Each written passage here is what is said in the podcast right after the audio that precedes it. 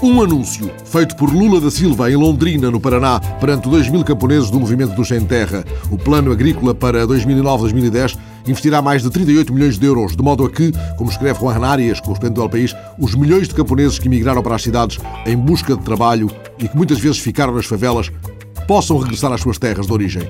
Lula disse que o Brasil se prepara para quando os Estados Unidos e a Europa despertarem e quiserem comprar. Nesse momento, o Brasil terá de estar preparado para produzir, vender, obter ganhos e fortalecer a sua indústria. Esta, disse Lula, será a sua política até ao fim do mandato. 86% dos financiamentos destinar-se-ão ao fomento do comércio de produtos procedentes dos campos, o que pressupõe um aumento de investimentos quase para o dobro.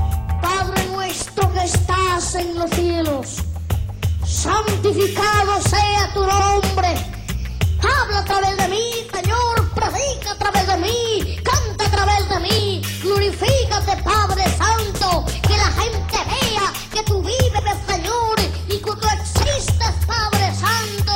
Um pregador precoce, Nazareth Castilho Rei, peruano, hoje com 14 anos, fez o primeiro sermão aos 3 anos de idade. Sua história está na edição eletrónica do jornal suíço Tribune de Geneve.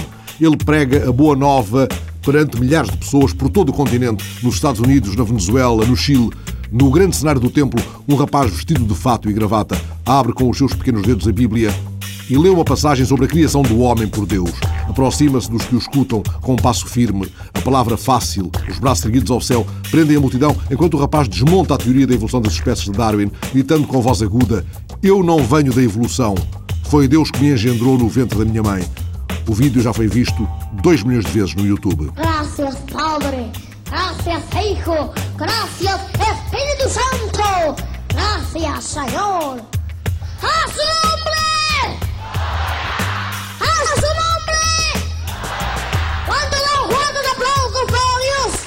Tal como Nazareth Castilho, há muitos meninos pregadores na América Latina. O Peru, com mais de 3 milhões de evangelistas, é o epicentro do fenómeno.